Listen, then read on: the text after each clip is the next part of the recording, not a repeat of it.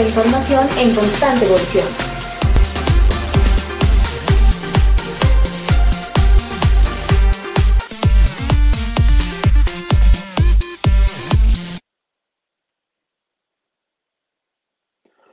Infotecarios, es un gusto estar por aquí nuevamente, ya aquí con, con la voz del fin de semana, el, el spa del fin de semana nuevamente por aquí en Infotecarios Podcast.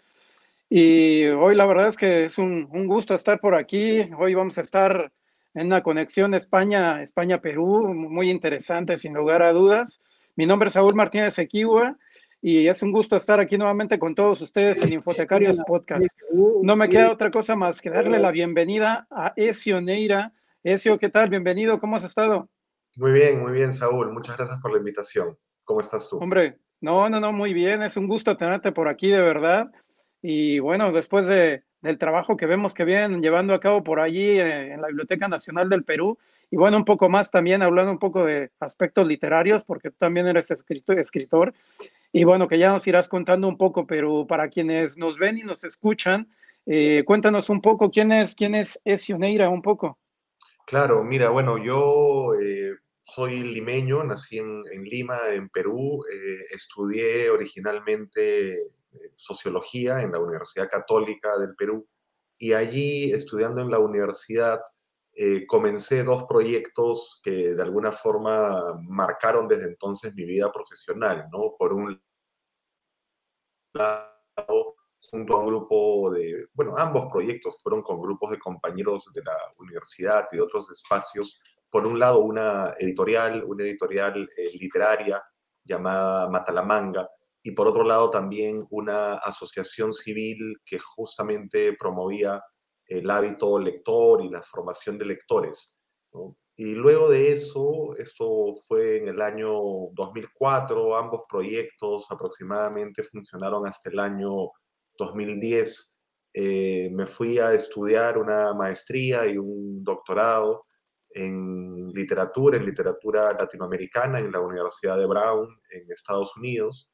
Y eh, después de eso, pues he tenido oportunidad de dar clases de literatura, de escritura creativa en diferentes partes eh, y también de haber podido eh, vivir, pues no solamente en Estados Unidos, sino también, por ejemplo, en, en Cuba, eh, en Chile, en, en, Perú, por supuesto, donde también he vivido y vivo ahora. Y luego contarles también que desde el año 2015 eh, he empezado también a trabajar en, en, gestión pública, ¿no? Entre el año 2015 y el año 2018 eh, tuve a cargo la dirección del libro y la lectura del Ministerio de Cultura, que es una dirección que se encarga del fomento de lectura a nivel nacional, por un lado, y por el otro, el fomento de la industria editorial nacional. Y luego, eh, entre el año 2020, enero del 2020 y hace un par de semanas, total de 20 meses, eh, fui eh, director de la Biblioteca Nacional del Perú, pues que fue, por supuesto, un trabajo muy honroso, ¿no? Y que me tuvo no solamente muy ocupado, sino también muy, muy emocionado de, de haberlo podido desempeñar, ¿no? Así que bueno, en, eh, a grandes líneas, esa es un poco, un poco mi, biografía resumida. Buenísimo, ¿no? Vemos que tienes una gran experiencia, eh, cosas, cosas interesantes. Y bueno, antes de arrancar un poco con, con el tema de la biblioteca, eh, siempre solemos preguntar en, en, el podcast un poco las experiencias que, que, nuestros invitados han tenido con, con las bibliotecas, particularmente en la infancia, en esos primeros contactos con, con la lectura y las bibliotecas. ¿Tú cómo, cómo llegaste allí o cómo, cómo, fueron tus, tus primeros contactos con la biblioteca y desde luego con la literatura?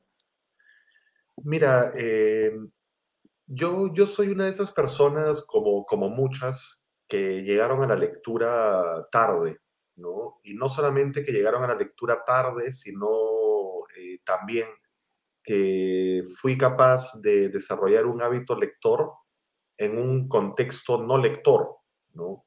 Eh, es decir, en mi casa, si bien había libros, mis dos papás estudiaron eh, psicología, de manera que había sobre todo libros de psicología en casa, pero ninguno de los dos tenía eh, podría decirse, un hábito lector desarrollado, ¿no? Em, y, a la vez también, y a la vez también eh, mi infancia, los primeros años de mi adolescencia, yo siento que me dediqué a vivir eh, intensamente, ¿no? Me dediqué a vivir intensamente, sobre todo dedicado al deporte. Yo era muy deportista de, niño, adolescente, sobre todo eh, jugaba al fútbol, entre otros deportes, pero principalmente al fútbol.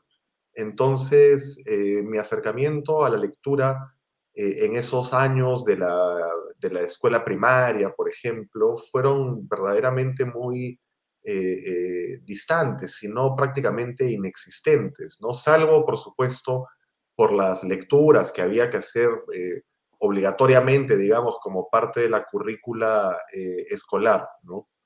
Fue recién, más o menos, yo calculo, a partir de mis 15 eh, años aproximadamente que empecé a acercarme a la lectura ya de una manera distinta y fue principalmente gracias a, mi hermana, mi hermana mayor, que tiene unos cuatro años mayor más que yo, y ella ya entonces eh, había empezado a leer, tenía un hábito lector, tenía ya su propia eh, biblioteca personal en su, en su habitación, y fue gracias a ella que leí, por ejemplo, pues, eh, El lobo estepario de Hermann Hesse, lo recuerdo eh, con mucha eh, vivacidad, ¿no? Y cómo era un libro que en ese momento de mi adolescencia me hacía mucho sentido en términos de la búsqueda de justamente un, por decirlo de una manera literaria, en un momento de búsqueda de sentido del mundo, ¿no? Eh, y luego Saúl eh, fue más o menos hacia esos años, hacia finales de la escuela secundaria, que llegué también a una biblioteca que para mí fue muy importante, ¿no? que fue la biblioteca de la familia Vale, eh, unos, una familia que vivía en, el barrio, era vecina del, barrio donde vivíamos con, con mis papás, con mis hermanos, y fue en esa casa en donde descubrí y tuve acceso a una biblioteca de, no sé, 3.000 o más ejemplares, pero a la vez también eh, una biblioteca en donde, eh, gracias a, Miguel principalmente, eh, pude acceder a libros que de otra manera no hubiera probablemente podido acceder, pero además con un cierto orden, ¿no? Me fueron recomendando, me fueron prestando libros con un cierto orden. De alguna manera, mi formación como lector, creo yo, principalmente sucedió en esos años, entre los 15 y los 18 o 19 años, calculo yo, que fueron años de ávidos de, lectura y de acceso al libro, también gracias a esta eh, biblioteca, ¿no? Lo cual por supuesto también da cuenta de algo que es muy común en el Perú eh, y en otros países también, ¿no? que es el escaso acceso a libros en el ámbito doméstico. ¿no? Hay pocas bibliotecas también eh, privadas, ¿no? hay pocas familias que tienen bibliotecas. ¿no? Y por ello también, aunque quizá me estoy, me estoy adelantando, pero por ello también es que yo creo mucho en esta idea de eh, los embajadores de la lectura, ¿no? Es decir, que aquellas personas que tienen, que tenemos un hábito de lectura desarrollado, podamos eh, eh, servir, ¿no? Como embajadores, promoviendo la lectura, prestando libros, recomendando lecturas y demás, ¿no? Para mí, realmente, si no hubiera sido por estas dos figuras, Saúl, probablemente yo me hubiera dedicado a otra cosa en la vida,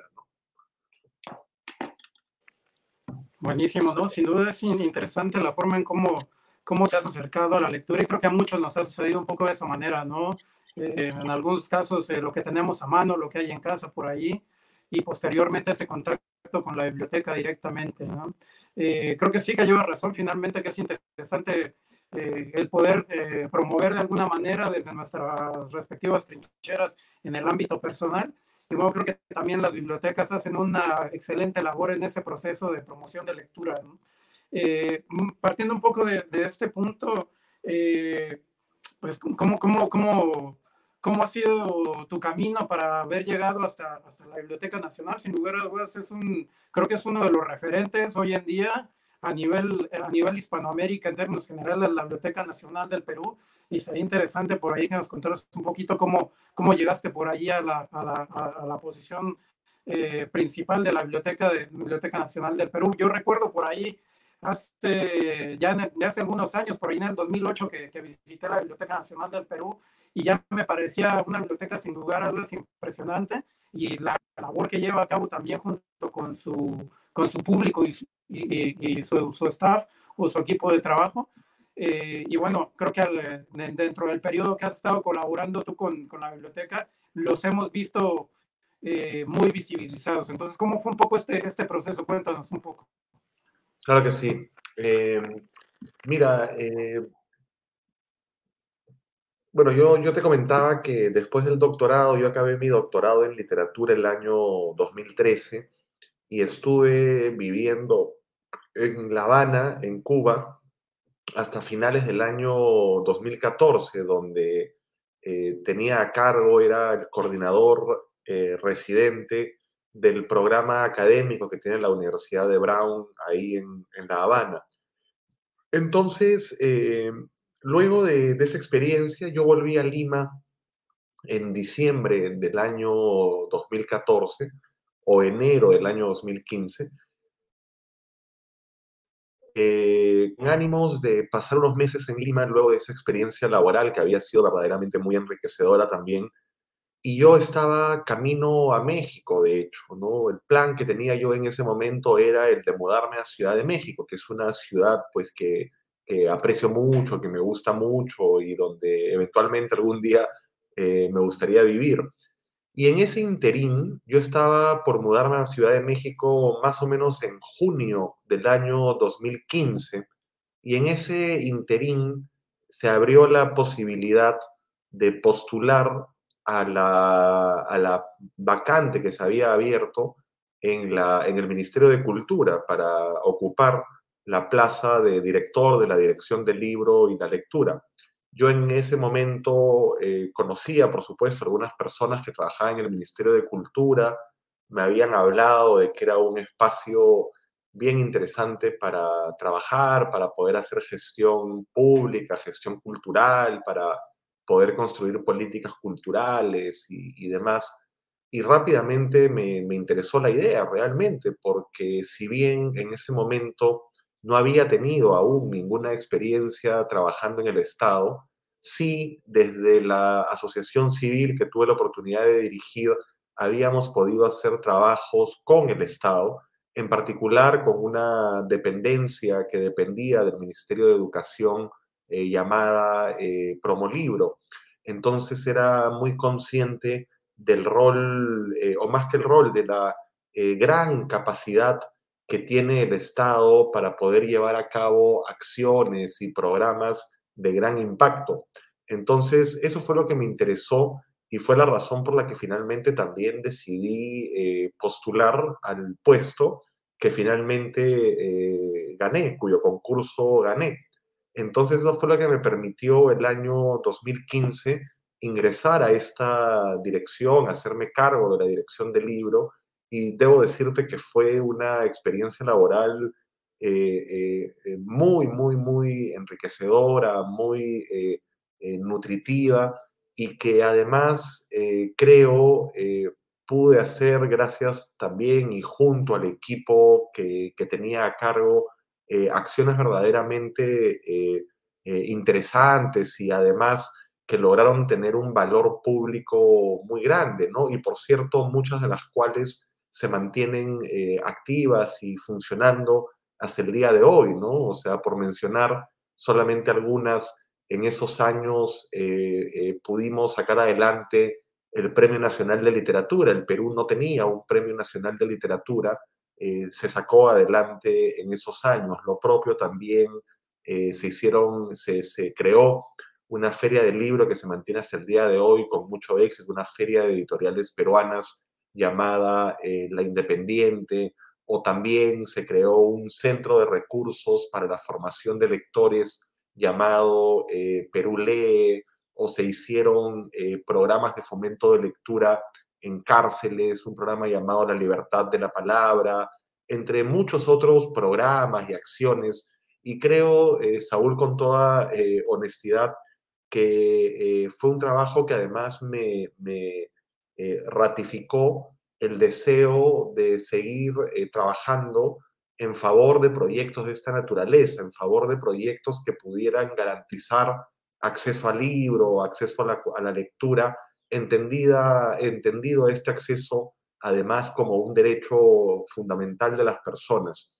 Entonces, eh, el, en junio del 2018 yo decidí eh, hacer una pausa en el trabajo del ministerio y aceptar un trabajo que me ofrecieron en Santiago de Chile, donde estuve viviendo hasta finales del año 2020, que fue cuando me convocaron, me hicieron una llamada desde el Ministerio de Cultura, la Biblioteca Nacional depende del Ministerio de Cultura en el Perú, para eh, preguntarme si tendría interés eventualmente en asumir la dirección de la Biblioteca Nacional. Inmediatamente dije que sí, porque eh, era un trabajo que eh, em, eh, estaba no solamente deseoso de asumir, sino que también entendía como un gran, no solamente un gran honor, sino también un gran reto, ¿no? Porque verdaderamente, si bien, como tú decías, Saúl,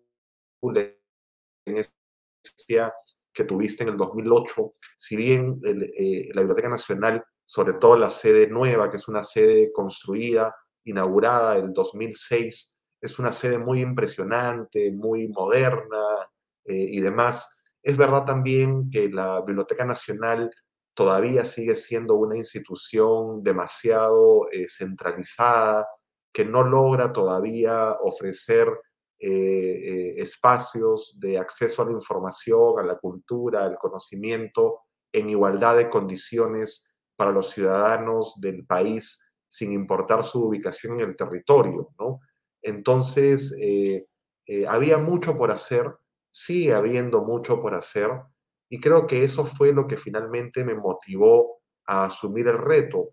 Así que rápidamente pedí permiso en la universidad, pedí licencia en la universidad para asumir la posición, me dieron la licencia y pues eh, me vine a Perú, ¿no? A asumir el reto de, dirigir la Biblioteca Nacional, que como te decía antes, pues han sido 20 meses muy, muy intensos y, aleccionadores. Y también eh, debo decir que he sentido eh, el, el, ¿cómo decirlo? El cariño, si se quiere, y el reconocimiento de bibliotecarios, de bibliotecarias y de usuarios en general de diferentes partes de, por lo menos del mundo, del mundo en español, ¿no? Eh, del mundo hispano. Así que también, pues, agradezco mucho verdaderamente ese reconocimiento que le han dado al trabajo que se ha venido haciendo desde la Biblioteca Nacional.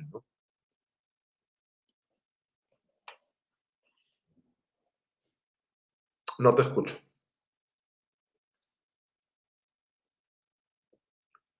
Creo que estás con el micro apagado, Saúl.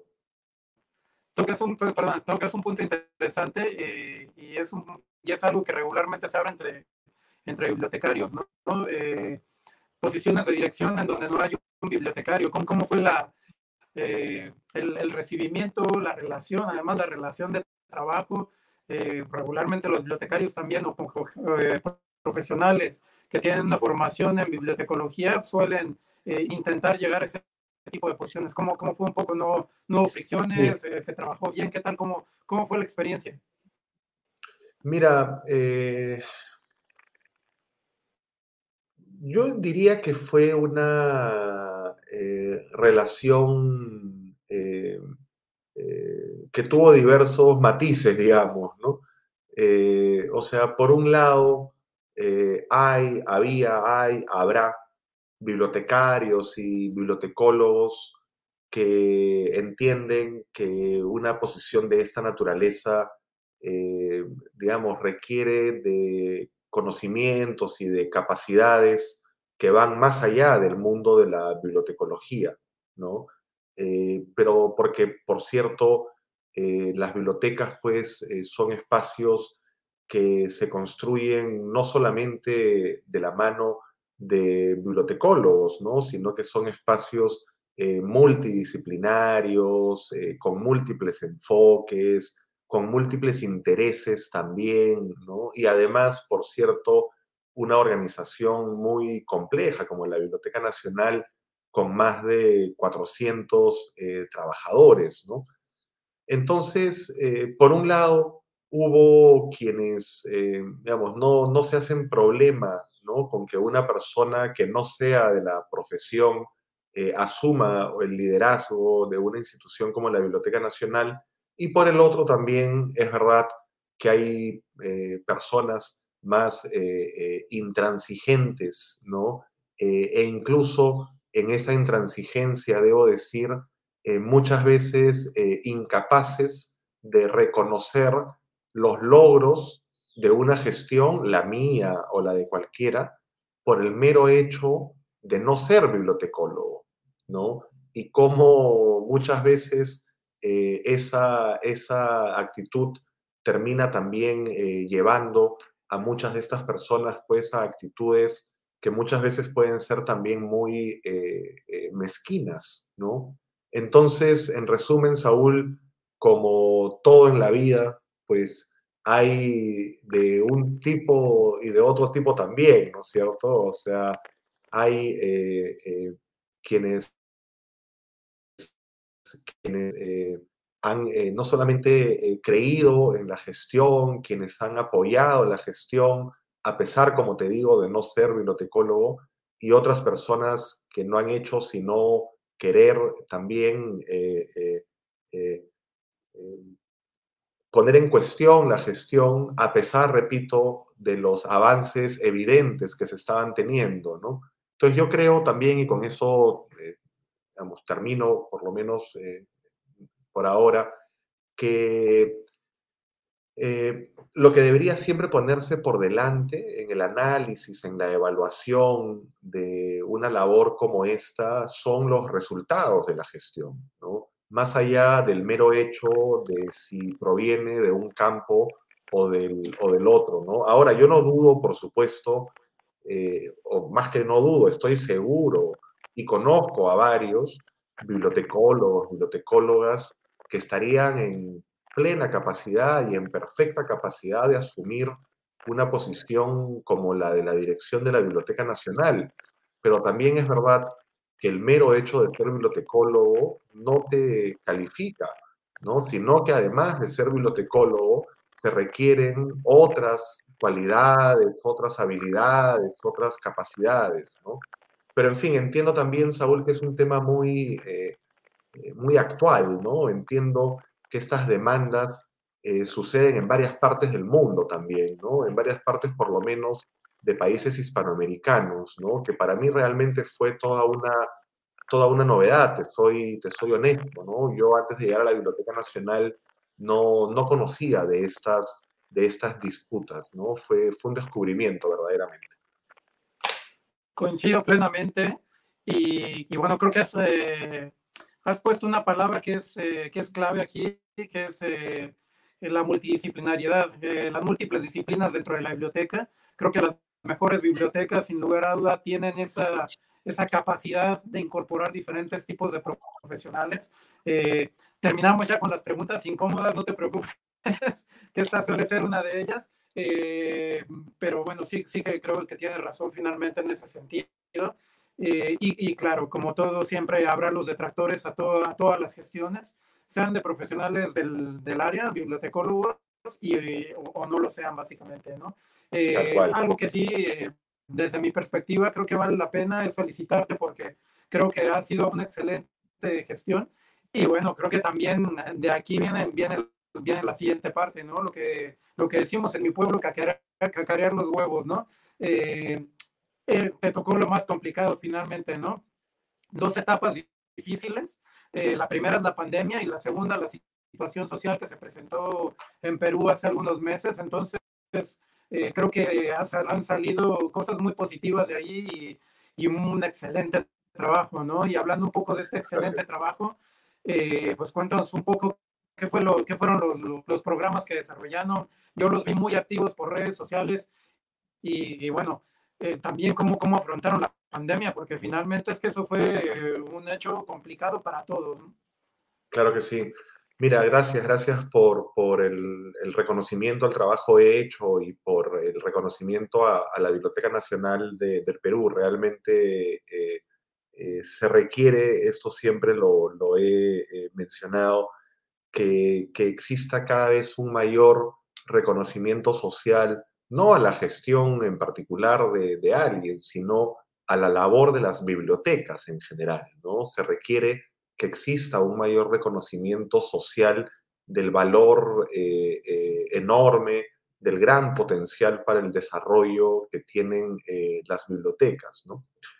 Entonces, yo te contaba antes, Saúl, que asumí la dirección de la Biblioteca Nacional en enero del 2020, justo dos meses antes de que se anunciara la, emergencia sanitaria y de que se cerraran todas las bibliotecas, bueno, entre otros eh, servicios, ¿no? Entonces, eh, recuerdo también que muy pronto después de anunciada la, la pandemia, eh, tomamos la decisión con, con, el equipo más cercano que me acompañaba, de directores, asesores, jefes y demás, de encontrar maneras de que por más que las bibliotecas estuvieran cerradas, en particular la Biblioteca Nacional y las sedes de la Biblioteca Nacional, eso no debía significar que la biblioteca no buscara formas de acercarse a los usuarios, ¿no? Entonces, cuando tomamos esa decisión, la decisión de eh, buscar, repito, maneras de acercarnos a los usuarios, también eh, tomamos en consideración que este acercamiento debía llevarse a cabo de la manera más eh, diversa posible para justamente poder garantizar que más eh, usuarios puedan acceder a la información, a la cultura, a los servicios también de la biblioteca, de la biblioteca nacional. Entonces, lo que se hizo fue organizar una serie de acciones bajo un enfoque que nosotros eh, hemos venido llamando, que se ha venido llamando la multimodalidad, es decir, servicios y programación que se llevara a cabo en el ámbito presencial, como ha sido habitual, lo propio en el ámbito virtual, entendido por virtual algún medio que requiera conexión al Internet y un medio eh, remoto, es decir, un medio que permite el acceso, pero a través de medios que no requieren el acceso a Internet, por ejemplo, una llamada telefónica, eh, la radio, ¿no? Entonces, eh, a partir de ese enfoque multimodal, empezamos pues a echar a andar la imaginación, ¿no? Y a ejecutar también programas y acciones diferentes, ¿no? Entonces, en lo virtual, yo creo que por mencionar solamente algunos de los, de los logros más eh, importantes, pues el lanzamiento de la biblioteca pública digital, por ejemplo, el Perú no tenía una biblioteca pública digital que ha tenido, tiene un gran éxito, una gran lectoría, pero luego también programas eh, académicos, como se les llama en la Biblioteca Nacional, de historia del Perú, de literatura peruana, de bibliotecología, de ciencias, de ciencias sociales, de historia del arte, eh, que alcanzaban verdaderamente a miles de personas en todas partes del Perú y también en otras partes del mundo, ¿no? Y justamente ahí, eh, o quizá por acciones como esa, es que se generó luego un reconocimiento amplio a nivel hispanoamericano de la Biblioteca Nacional gracias a este tipo de, acciones, ¿no? Luego también, eh, por mencionar otras, eh, se comenzó con la red de bibliotecas móviles, ¿no? Bibliotecas pequeñas, remolques, siendo eh, dirigidos, manejados hacia zonas, pues, empobrecidas, de difícil acceso al libro, a la lectura, y en diferentes ciudades del Perú, además, eh, por cierto, ¿no? Eh, y luego también eh, lo que se hizo, que fue, dos proyectos más para, para mencionar solamente un par. Por un lado, un servicio de lecturas telefónicas que ha sido reconocido internacionalmente también, que se llama Aló BNP y que es un servicio que eh, eh, permite inscribir a adultos mayores o a personas con algún tipo de discapacidad para que un voluntario del voluntariado de la Biblioteca Nacional lo llame y le lea durante un plazo de media hora fragmentos de novelas, de cuentos, artículos periodísticos, eh, artículos científicos, en fin, lo que sea que el usuario desea que le lean, ¿no? Eh, y por otro lado también, y, por último, en cuanto a la presencialidad, se hizo, digamos, varias cuestiones, pero hay una de la que me siento especialmente orgulloso, ¿no? Que es la apertura de la primera infraestructura bibliotecaria de la Biblioteca Nacional en una ciudad que no sea Lima. ¿no? Durante 200 años, todas las sedes de la Biblioteca Nacional, siete en total a la fecha, estaban en Lima. ¿no? Y se abrió por primera vez una biblioteca pública de la Biblioteca Nacional, repito, en la ciudad de Cutervo, en Cajamarca, en la Sierra Norte del Perú. Entonces, eh, pues, y, como verás, al mismo tiempo, Saúl, son todas acciones que lo que buscaban era acercar la biblioteca a los usuarios, no esperar que los usuarios vinieran. Se implementaron también, por cierto, en ese sentido, el préstamo de libros por delivery, por recojo, ¿no? Había bibliotecas públicas de la Biblioteca Nacional, una en particular, que no prestaban libros a domicilio, ¿no? Se tuvo que cambiar la directiva, se tuvo que cambiar también, en algunos casos, la mentalidad de ciertos bibliotecarios que se oponían a que se prestaran libros a domicilio, lo cual realmente era un, un sinsentido desde mi punto de vista, porque vaya que es verdad que no soy bibliotecólogo, pero también es verdad que he sido usuario de muchas bibliotecas públicas en muchas partes, entonces entiendo que una de las funciones básicas pues, de la biblioteca pública es prestar libros, ¿no? O sea, es, es tan obvio pues como que, como que un gato tiene cuatro patas, ¿no?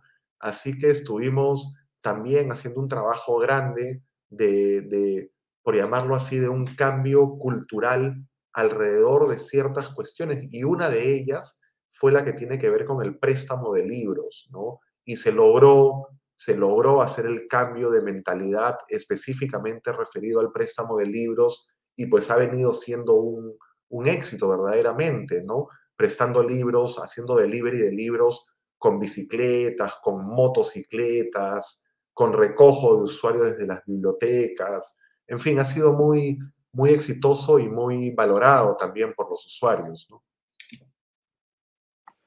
Buenísimo, ¿no? Suena, suena, suena interesante realmente. Eh, creo que también eso ha sido parte de lo que ha catapultado un poco la, la, visión que se tiene de la Biblioteca Nacional del Perú, un poco ese cambio de, eh, en las premisas de operación. Finalmente es una biblioteca nacional y bueno, eh, dentro de las funciones igual hay unas particulares que, no, que no le acercan tanto al, al, aspecto de biblioteca pública, que está muy relacionado con la investigación y con el atraer la producción nacional. Pero bueno, desde luego que en países de Latinoamérica creo que, creo que viene muy bien eh, el, hacer públicas muchas cosas, ¿no? Eh, entre ello el préstamo de libros eh, y bueno, también bajarlo un poco al ciudadano, ¿no? A, todo interesado a, participar dentro de la biblioteca, de la, Biblioteca Nacional y, convertirlo un poco en, en, ese, en ese ente público, ¿no? Finalmente, yo recuerdo por ahí de la, de la Biblioteca Nacional, incluso tienen por ahí un teatro y bueno, tienen eh, cosas muy interesantes realmente, eh, con lo cual pueden hacer una serie de actividades, particularmente desde lo presencial, pero más aún hoy en día eh, con, este, con, con estos entornos o con estos días pandémicos, creo que en realidad es que les ha venido de maravilla realmente. Sí, en este sentido, y hablando un poco de la, de la expansión un poco hacia, hacia el exterior, eh, estos, esta, esta experiencia de, bibliobuses, ¿qué tal, cómo ha sido, qué tal ha sido el, recibimiento, cómo, cómo lo has notado? Finalmente, en el ámbito administrativo, las estadísticas son lo que cuentan, y, bueno, ¿cómo, ¿cómo ha sido todos estos programas, no solamente el de, el, eh, de los bibliobuses, sino en términos generales, cómo ha sido el recibimiento en esos términos estadísticos?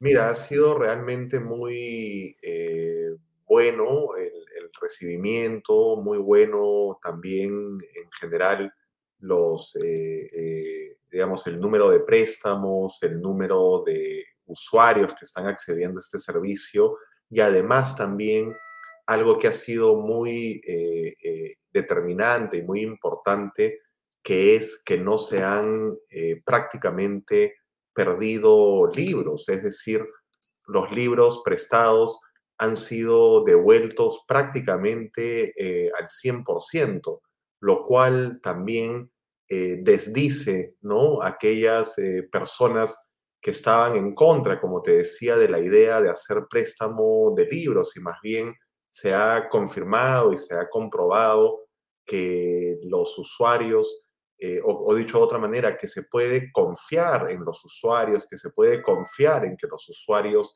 van a devolver eh, los libros. Así que, que, ha sido verdaderamente un gran, un gran éxito, Saúl, ¿no? Por, por, por eh, diferentes lados. Hemos también venido recibiendo la Biblioteca Nacional, ha venido recibiendo reconocimiento amplio por el servicio de bibliotecas eh, móviles y yo considero que de aquí a futuro esta red de bibliotecas móviles no debería ser sino crecer, extenderse, multiplicar sus eh, unidades. Y también, por cierto, yo pensaba en la observación que hacía, ¿no? Es decir, eh, que en efecto, pues, una biblioteca nacional no solamente tiene la eh, mirada puesta hacia lo público, en particular la Biblioteca Nacional del Perú, que es eh, ente rector del Sistema Nacional de Bibliotecas también, ¿no? Entonces, además de lo que se ha venido haciendo de cara al ámbito de biblioteca pública, también, por supuesto, se han hecho avances de importancia relacionados más bien con las funciones propias de Biblioteca Nacional, ¿no? Entonces, por ejemplo, empezamos también un programa eh, que viene siendo muy importante, eh, que se llama el Programa de Mentorías para la Investigación. Eh, entonces, un grupo de investigadores, académicos reconocidos, asesoran, son mentores de investigadores jóvenes quienes acceden a los fondos bibliográficos, documentales de la Biblioteca Nacional bajo la asesoría de mentores de, mucha, eh, de mucho prestigio, ¿no? Pero también eh, iniciamos un proyecto eh, que también me hace sentir muy orgulloso, que lleva como nombre Memoria Perú, recorridos por el patrimonio de la Biblioteca Nacional del Perú, y que permite la entrada curatorial a las diferentes colecciones que tiene la Biblioteca Nacional y tuvimos además, por cierto, como referente a Memoria Chilena, ¿no? que es una plataforma que tiene ya más de dos décadas en funcionamiento y que fue el referente principal para llevar a cabo eh, Memoria Perú. Y por último, quisiera mencionar en esa misma línea la creación del perfil de la Biblioteca Nacional en la plataforma Google Arts and Culture, donde eh, transitan más de 12 millones y medio de personas eh, mensualmente y a la fecha la Biblioteca Nacional tiene cuatro exposiciones en este perfil, pues que permiten poner en una eh, platea pues muy transitada las colecciones de la Biblioteca Nacional. Buenísimo, ¿no? Sin lugar a dudas es muy, muy, muy interesante lo que nos cuentas.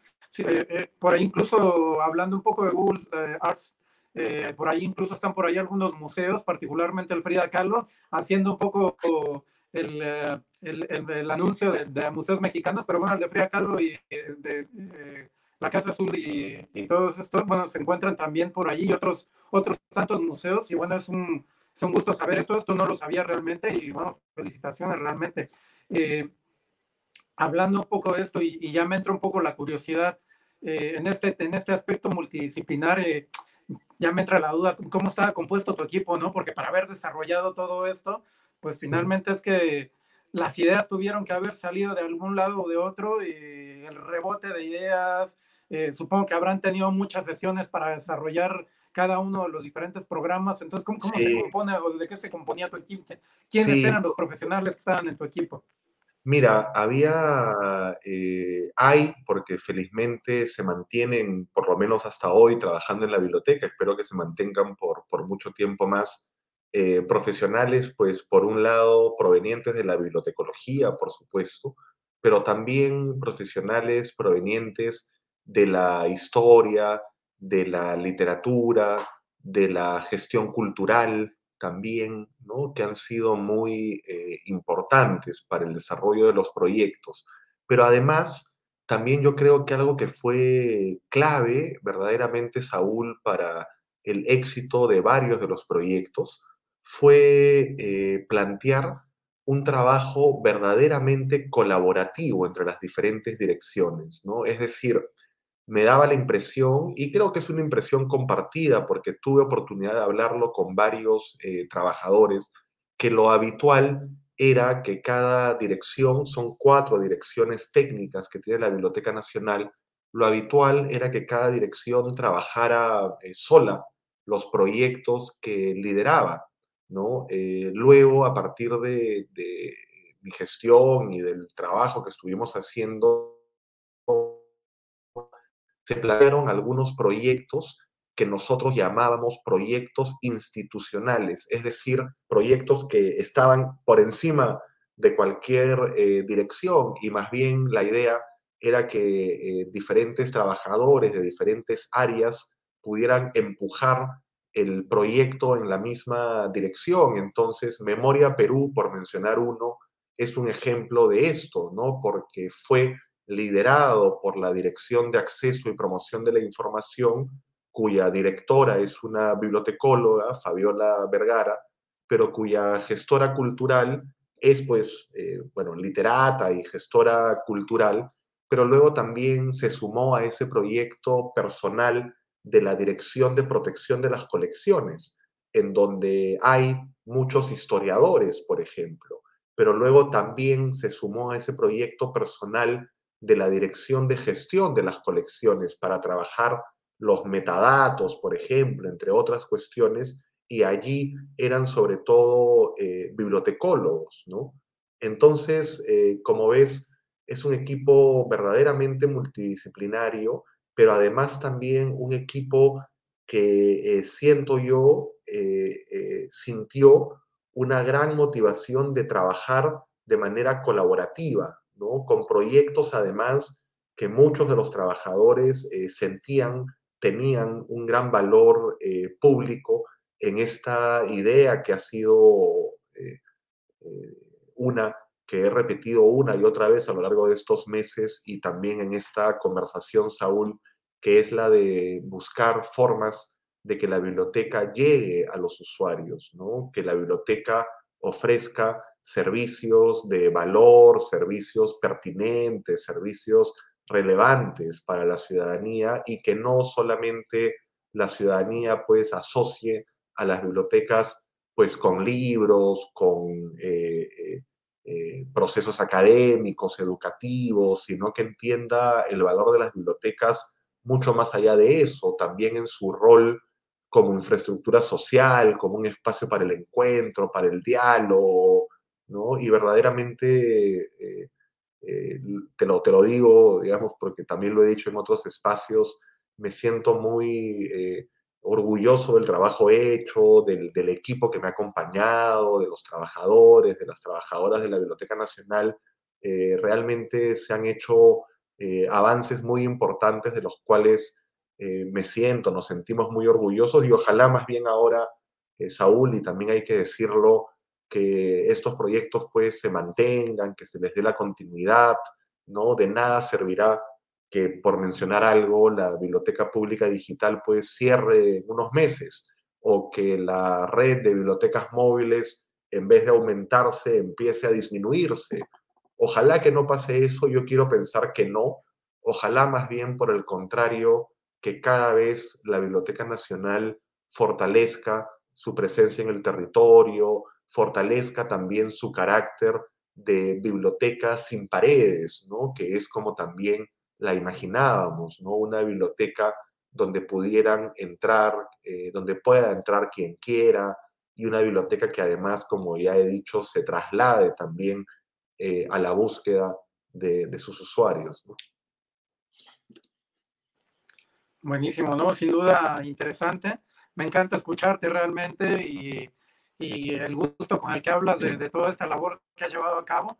Eh, creo que los usuarios también eh, están encantados con ello y creo que también han, sido muy asertivos en el punto en que han logrado llegar al sitio en donde se encontraba el usuario, ¿no? Particularmente en redes sociales yo los veo muy bien posicionados y creo que también ese es un, un plus particularmente dentro de esta gran labor, ¿no? Además de, de los diferentes proyectos que han venido desarrollando, creo que también ese posicionamiento en redes sociales les ha ayudado bastante, ¿no? ¿Cómo lo ves? Sí, coincido con eso y, y, eso eh, calza o hace eco dentro de este enfoque multimodal del que te hablaba también, ¿no? Porque justamente la idea era eh, multiplicar las formas a través de las cuales los usuarios pueden acceder a la Biblioteca Nacional del Perú. Entonces, eh, por ejemplo, ¿no? Ahora tenemos eh, programación en Spotify, en YouTube, por supuesto en Facebook, en Instagram. La Biblioteca Nacional ahora tiene una cuenta, un perfil en TikTok. Eh, la Biblioteca Nacional tiene eh, contenido también en plataformas de podcast, no solamente Spotify, también iBox. luego también, por cierto, eh, lo que hicimos, claro, esto no tiene que ver ya con las redes sociales, pero está relacionado también.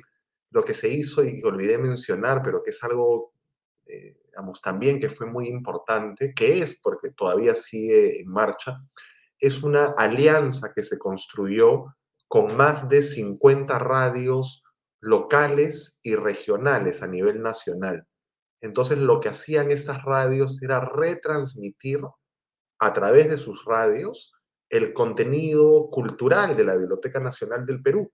Entonces fue algo verdaderamente eh, eh, de alto impacto, ¿no? Porque eh, muchas de estas personas no tienen acceso al Internet o no son alfabetos digitales, no saben moverse en este mundo de las computadoras, del Internet, y por lo tanto el acceso a la información, a la cultura que se les daba a través de estas radios, fue eh, muchas veces eh, eh, único, ¿no? Muchas personas era, porque nos llegaban comentarios, primera vez que accedían a una conferencia sobre historia del arte, por ejemplo, o sobre historia del Perú o lo que fuere, ¿no? Entonces, verdaderamente sí, o sea, se hizo un trabajo fuerte en las redes sociales, en el entorno virtual, pero también en esta lógica de los tres entornos, ¿no? presencial, remoto, virtual, se siguió trabajando también en los, en los demás entornos, ¿no? Pero, claro, el virtual fue eh, naturalmente, digo, por, por la pandemia, uno de los entornos eh, que más eh, visibilidad le trajo a la Biblioteca Nacional, sin duda, ¿no? Sin duda alguna, estoy de acuerdo contigo y has mencionado un punto del cual hemos hablado muy poco y bueno, eh, valdría la pena un poco tocar por ahí muy de, la, muy de ladito el, el tema, eh, alianzas estratégicas. ¿Qué tal, cómo ha sido? Además de las radios, eh, ¿cómo, cómo, cómo, trabajaron de este punto el, con algunos otros operadores, por llamarlo de alguna manera, culturales? ¿Con quién tuvieron contacto? ¿Cómo fue un poco? ¿Qué experiencia tuvieron? Cuéntanos un poquito. Sí, mira, tuvimos, tuvimos eh, relacionamiento con varias instituciones, instituciones eh, culturales, eh, embajadas también en algunos casos, con las que fuimos desarrollando proyectos de diferente tipo, ¿no? Por ejemplo, la red de bibliotecas móviles, por mencionarte un proyecto, es una red que tiene dos modelos de gestión. Por un lado, las que están en Lima son manejadas directamente por la Biblioteca Nacional, pero por otro lado, las que están en otras ciudades son manejadas por los propios gobiernos locales en una alianza con la Biblioteca Nacional. Entonces ahí, por ejemplo, tenemos unos aliados que han sido fundamentales, ¿no? Pienso en la municipalidad de Piura, en la municipalidad de Ica, por ejemplo, ¿no? que tomaron la responsabilidad de gestionar eh, las bibliotecas móviles. Pienso también, además de las radios que ya mencioné, en otra alianza que logramos construir, esta vez con medios de comunicación impresa, eh, prensa periódica, también de alcance local o regional, que eh, nos cedieron espacios de publicidad en sus medios para poder comunicar acerca de la importancia de las bibliotecas públicas, ¿no? Entonces fue verdaderamente muy eh, sorpresivo, debo decir, para bien. No imaginaba que tantos medios nos iban a abrir las puertas, ¿no? y más bien, repito, fue sorpresivo encontrar una apertura muy grande, ¿no? De empresarios de, comunicaciones que abrían sus espacios de publicidad o sus ondas radiales, en el caso de las radios, para involucrarse en una labor que realmente creo eh, que es de todos, ¿no? La de contribuir a hacer, en este caso del Perú, un país donde haya mejores condiciones de acceso a la información, al libro, a la lectura, ¿no? Totalmente de acuerdo. Eh, bueno, ya estamos muy cerca del final también y no me gustaría dejarte ir eh, explotando un poquito tu, faceta como escritor. Cuatro libros.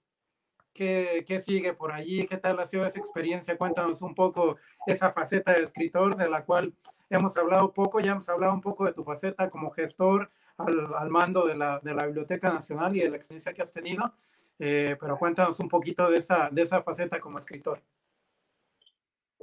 Muchas gracias. Eh, pues es una faceta que me acompaña hace muchos años ya, ¿no? Yo escribo por lo menos desde los 17, eh, 18 años aproximadamente, ¿no? Ha sido eh, una, un oficio que me ha acompañado y que me ha definido profesionalmente de alguna forma a lo largo de los años, ¿no? Creo que de los diferentes oficios que he desempeñado, que desempeño, el más constante ha sido, es el de la, el de la escritura, ¿no?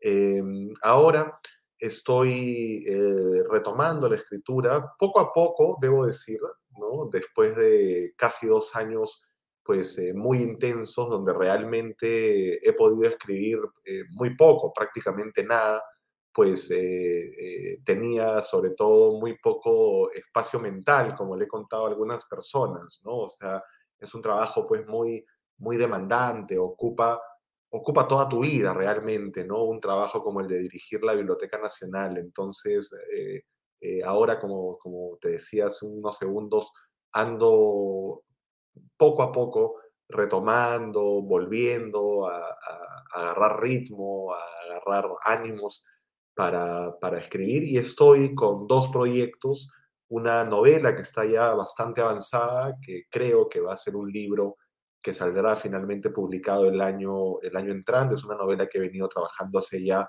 eh, algunos años y que sucede entre Perú, eh, México eh, y Cuba, y Chile también, Perú, México, Cuba y Chile.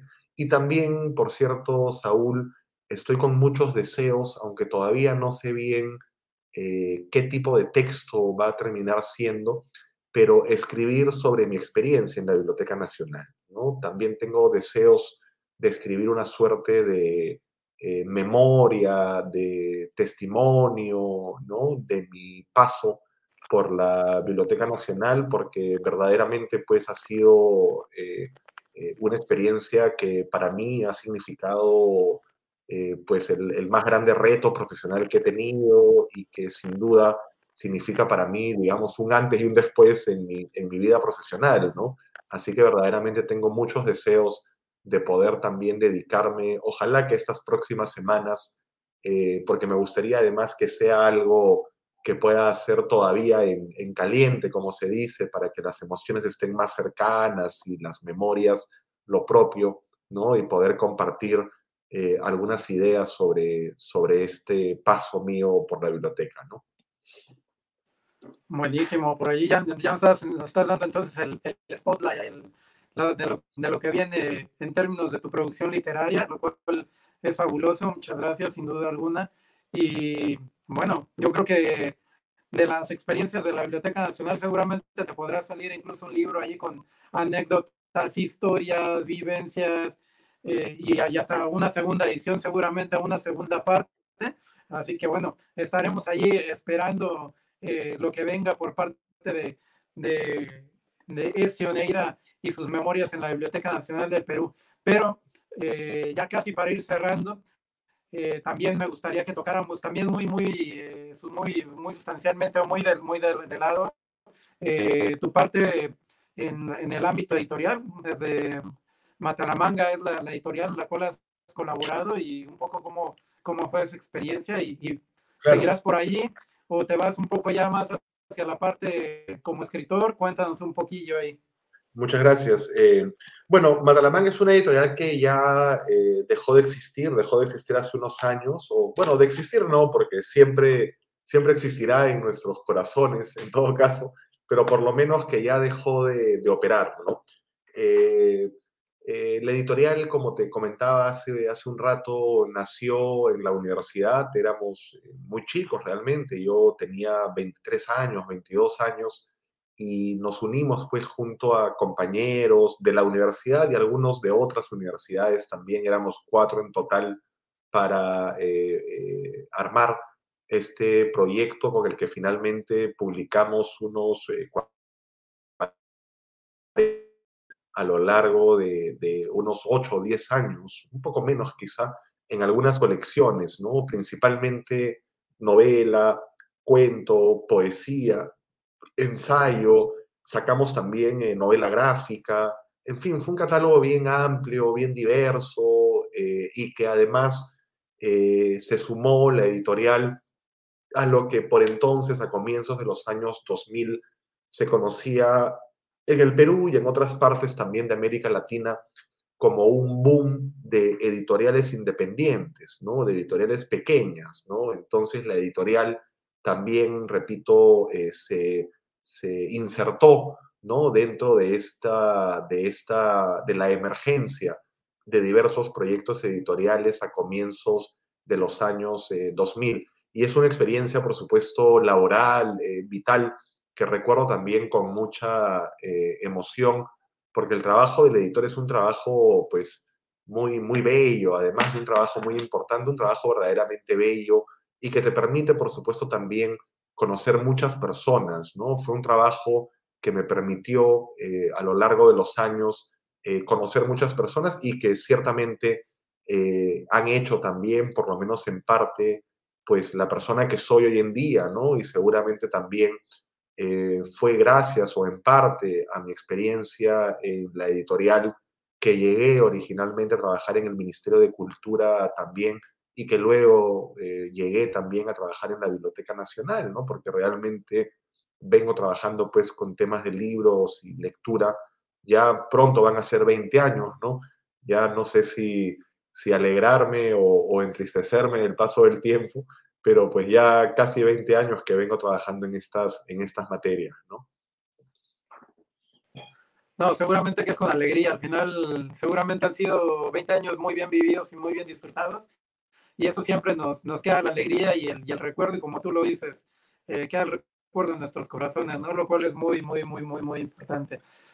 Bueno, eso, eh, no me queda más que agradecerte por por esta, por esta charla, sin lugar a duda, bastante entretenida, muy constructiva, sin lugar a dudas. Eh, y bueno, para tus fans, que sabemos que por ahí tienes algunas fans bibliotecarias y todo por ahí en Hispanoamérica, eh, tus redes sociales, por dónde te pueden contactar, dónde te pueden conectar, dónde te pueden encontrar y seguir. Eh, como Ezio, como escritor, cuéntanos un poquito, ¿tienes no, no, tengo muchas redes, en realidad solamente uso Facebook eh, e Instagram, no uso Twitter, por ejemplo, ya decidí hace unos años salir de, de ese mundo intenso del Twitter. Eh, así que me pueden encontrar en Facebook o en Instagram como, con mi nombre, ¿no? Como Ezio Neira. Así me encuentran. Tengo también una página de autor en Facebook, además de mi página de Facebook eh, personal, ¿no? Así que me pueden encontrar con mi nombre y apellido en, en ambas redes, ¿no? Ezio Neira, sí. Buenísimo. Bueno, pues, para quienes son, tus seguidores en, lo, en el plan escritor o en, el plan particular también, las seguidoras y admiradoras, admiradores, eh, por ahí que te pueden, que te puedan seguir y buscar. Y bueno, no me queda más que agradecerte por, por esta hora de, conversación, sin lugar a duda muy entretenido y, muy gratificante poder escucharte. Eh, y no, no, te pillamos casi al borde de las vacaciones, así que casi que ahí, ahí jalando, agradecerte por, por el tiempo y, nada, darte las gracias, que disfruten las vacaciones y darte las gracias por, por este ratito que estuviste aquí con nosotros. No, te agradezco mucho, Saúl, y felicitaciones también por el proyecto de, de Infotecarios. Creo que es un proyecto muy, muy valioso que permite pues, eh, conversar, generar diálogo, nuevas ideas alrededor de estos temas tan, tan importantes verdaderamente para el desarrollo de los países, ¿no? Así que te agradezco mucho, Saúl, por tu invitación y en general por el interés hacia la Biblioteca Nacional del Perú, ¿no? Así que muchísimas gracias, verdaderamente. Gracias. Al contrario, siempre es un gusto eh, saber un poco más de los amigos de la, Biblioteca, Nacional del Perú y, bueno, de todas las actividades tan interesantes que han llevado a cabo. Eh, buena parte, Armando, eh, con tu gestión y, y nada, pues agradecerte sin lugar a dudas eh, y bueno, mantenernos por ahí en contacto de igual manera, que me vayas contando en el futuro por ahí cuando, cuando salgan las nuevas obras también por ahí invitarnos, invitarte y, y, bueno, que nos cuentes un poco más. Vale, muchas gracias, Saúl. Claro que sí, así será. Buenísimo. Y a quienes ven, nos escuchan, pues muchas gracias por su tiempo. Esperamos que que haya sido de su agrado este Infotecarios Podcast. No se olviden de seguirnos, suscríbanse a nuestras redes sociales por ahí, eh, arroba Infotecarios, y de igual manera eh, en YouTube, eh, Facebook, todas las plataformas de audio también. Por ahí podrán encontrar este podcast. Y no nos queda más que agradecerles. Y bueno, muchísimas gracias y hasta la siguiente.